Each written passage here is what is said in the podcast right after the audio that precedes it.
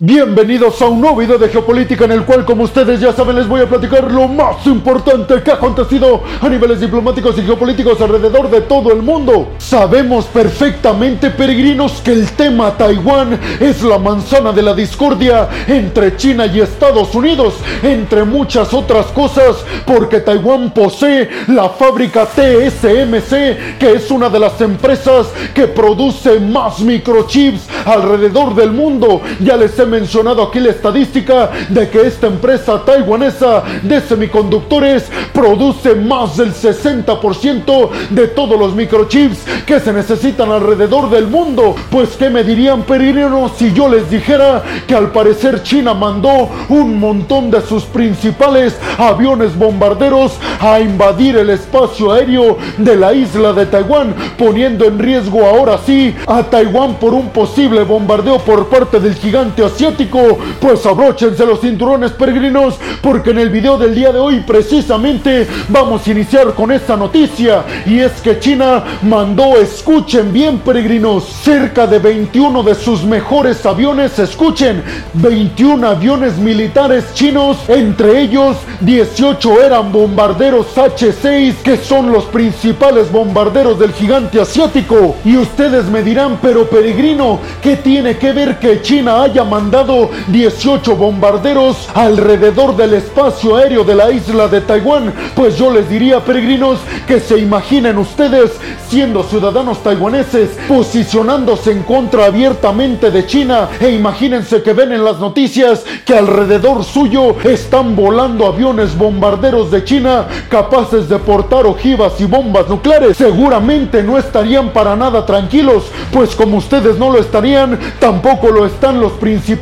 líderes de la isla taiwanesa que acusaron a China de estar provocando el terror en la población y además estar tratando de presionar a la isla de Taiwán por la vía militar, además de la vía económica, diplomática y política que de por sí ya desde que llegó Tsai Ing-wen como líder taiwanesa ha venido presionando el gigante asiático con un solo objetivo, peregrinos, que seguramente ustedes ya lo saben, adherir de forma completa y absoluta a Taiwán al territorio de Pekín. Pero no solamente eso, sino que lo más importante para China es que en la isla de Taiwán se deje de tener un sistema de libre mercado capitalista y además democrático, es decir, mucho más parecido a Occidente y se empiece a tener mejor, piensan desde el gigante asiático, un sistema comunista y un sistema mucho más controlado económicamente hablando. En cuanto se dio a conocer esta noticia, China mandó el mensaje contundente de que tiene todos los planes para aumentar su presencia militar en el espacio aéreo, pero también en el espacio marítimo taiwanés, con el objetivo que ya les mencioné, peregrinos, presionar a tal grado a los líderes taiwaneses que no tengan otra opción que aceptar la política y la economía que dictan desde Pekín. Los aviones bombarderos H-6 que envió China a la isla de Taiwán al espacio aéreo, pues es una situación sumamente rara, peregrinos, sobre todo porque envió 18, es que escuchen bien, 18 bombarderos capaces de portar bombas nucleares estaban sobrevolando el espacio aéreo taiwanés. Dicen expertos que China nunca había enviado más de 5 aviones bombarderos H-6 a sobrevolar la isla de Taiwán, es decir que de 6 pasaron a 18. Entonces podremos estar comprobando lo que dijeron desde el gigante asiático, que iban a aumentar en demasía su presencia militar en el espacio aéreo y marítimo taiwanés. La noticia también se da inmediatamente después de que China impusiera restricciones económicas, específicamente en el sector de las exportaciones a productos taiwaneses que quieren llegar al mercado del gigante asiático. Específicamente China impuso restricciones a sus empresas para que no compren alimentos que vengan desde Taiwán y también bebidas y licores que provengan de la isla taiwanesa, con el propósito claramente está, peregrinos, de presionar y asfixiar económicamente a la isla para que no tengan otra opción que aceptar las condiciones que ponen desde Pekín. Pero para la isla de Taiwán queda un rayo de esperanza, peregrinos, el que Estados Unidos finalmente acepte por medio de su Congreso venderle armamento y poderío pesado y de largo alcance específicamente defensivo a Taiwán. Parece que los taiwaneses aprovecharon esta situación de que China envió sus bombarderos a su espacio aéreo para decirle a Estados Unidos, ves cómo China nos está presionando militarmente a tal grado que nos está dejando sin salida. Es decir, que Taiwán aprovechó esta situación para recordarle a Estados Unidos el peligro que representa una posible invasión de China a la isla sin el poderío militar suficiente para hacerle frente a esta invasión del gigante asiático. Sin embargo, les tengo que decir, peregrinos, que Estados Unidos todavía no se pronuncia al respecto, pero yo ya les había dicho en un video anterior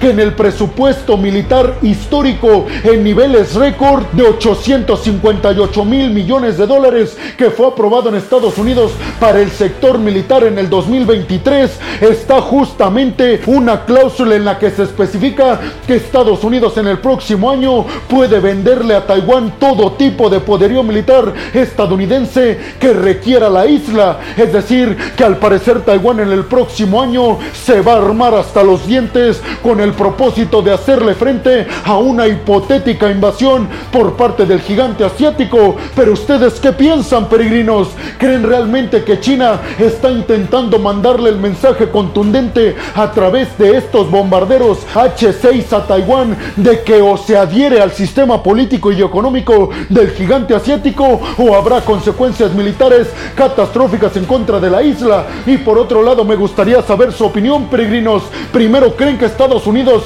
le venda todo tipo de poderío militar a Taiwán para hacerle frente a China? Y segundo, si esto pasa, ¿qué tipo de consecuencias creen que traiga esto para las relaciones entre China y Estados Unidos? Déjenme su opinión en la zona de los comentarios. Y vámonos rápidamente con la segunda noticia del día de hoy, peregrinos. Si es que Rusia, escuchen bien esta noticia, peregrinos, acaba de lanzar un ataque a Ucrania, específicamente a Kiev, a Kharkov y a otras ciudades del sur y del este de Ucrania, es decir, cerca de la frontera con Rusia. Un ataque con cerca de, escuchen bien, 80 misiles de corto, mediano y largo alcance. Al mismo tiempo, la Fuerza Aérea Ucraniana estuvo anunciando que los sistemas de defensa soviéticos que todavía posee Ucrania y que son de hecho realmente los que están defendiendo al espacio aéreo ucraniano, porque los sistemas de defensa aérea que ha estado enviando Occidente realmente son muy pocos, pues está asegurando la Fuerza Aérea Ucraniana que estos sistemas de defensa aérea soviéticos están prácticamente ya obsoletos, porque con este ataque por parte de Rusia, estos sistemas de defensa aéreos soviéticos prácticamente se quedaron sin munición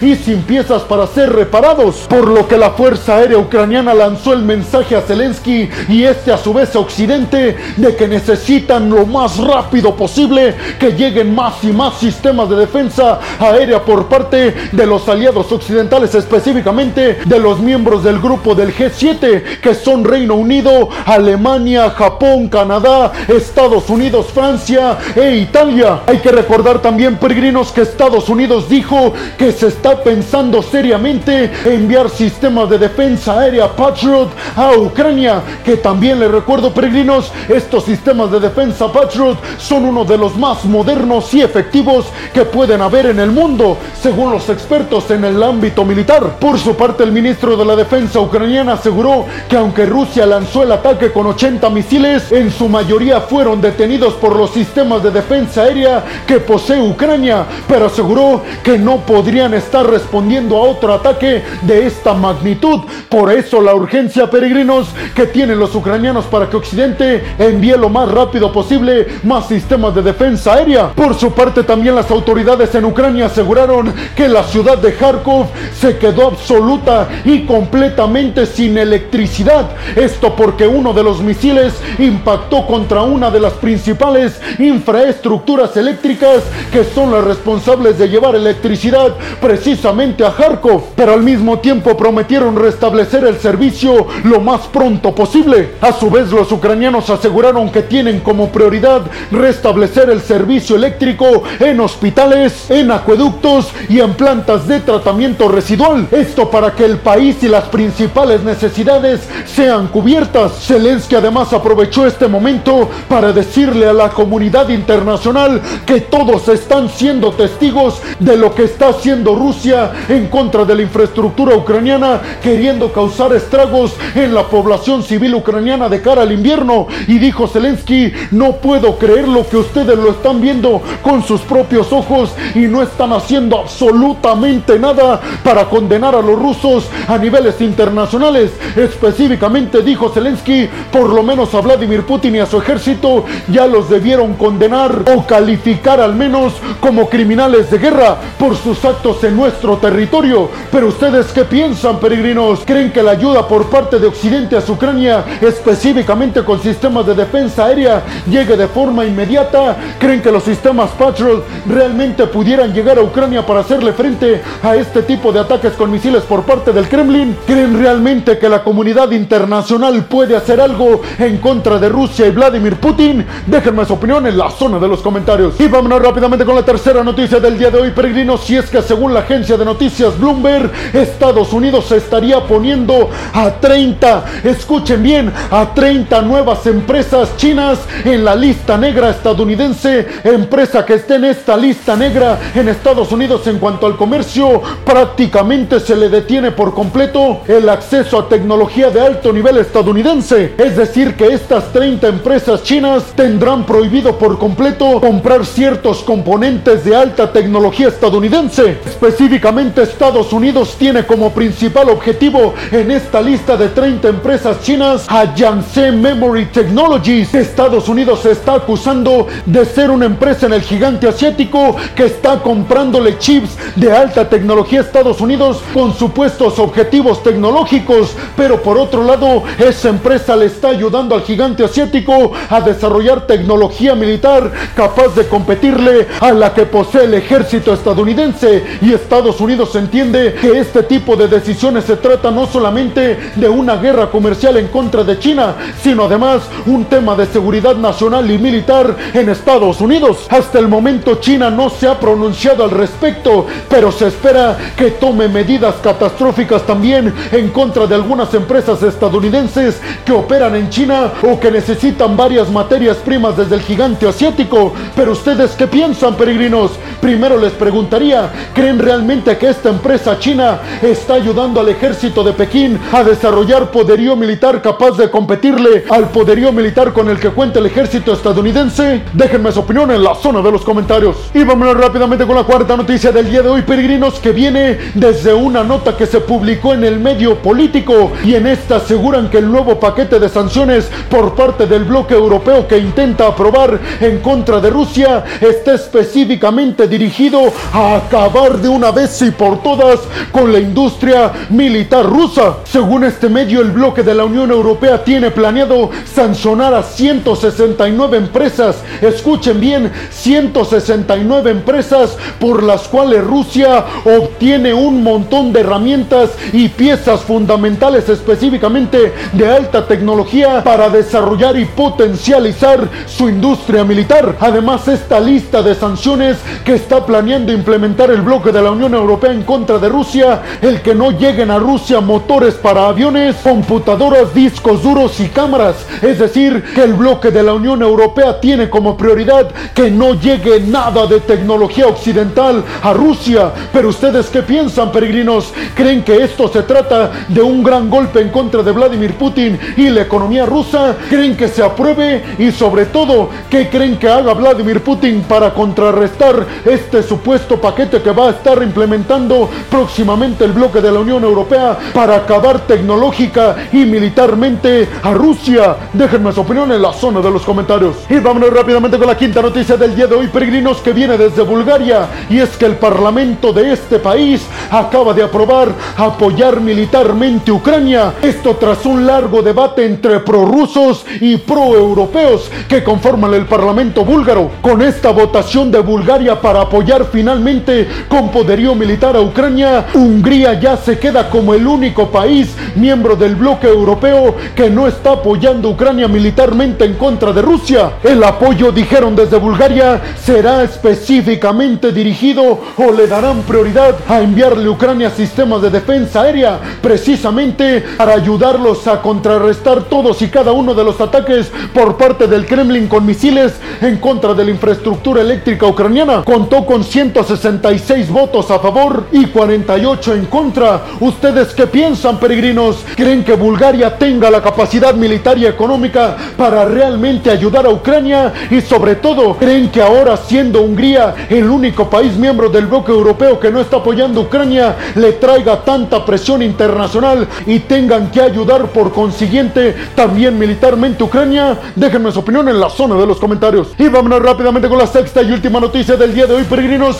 que viene también desde Europa, pero esta vez nos vamos hasta la potencia más grande económicamente de Europa, hasta Alemania. Y es que acaban de anunciar específicamente el canciller alemán Olaf Scholz que Alemania va a asumir la deuda de Uniper, que es más o menos por 230 mil millones de dólares. Esto obviamente para evitar su quiebra, con esta medida que automáticamente nacionalizará la empresa Uniper, el gigante energético alemán, se planea hacerle frente a la próxima escasez de gas natural que se podría estar llevando a cabo en 2023. Hay que recordar, que Uniper, el gigante energético alemán, llegó a la quiebra luego de que Rusia cortara por completo el suministro de gas natural hacia Europa, específicamente hacia Alemania, y Uniper necesitaba forzosamente el gas natural ruso para operar con normalidad. Ahora Alemania pretende rescatar a este gigante energético y además potencializarlo como una empresa estatal para apoyarse y beneficiarse energéticamente hablando, sobre todo ahora que se vienen tiempos difíciles, queriendo sacarse toda la dependencia que tienen del gas natural ruso. ¿Creen que lo logren? Déjenme su opinión en la zona de los comentarios. Y bueno, hemos llegado al final del video del día de hoy, peregrinos. Les quiero agradecer muchísimo el que hayan llegado hasta este punto del video. Además, les quiero recordar que me ayudarían muchísimo compartiendo este video en todas y cada una de sus redes sociales, dejándome su opinión en la zona de los comentarios y además regalándome un like.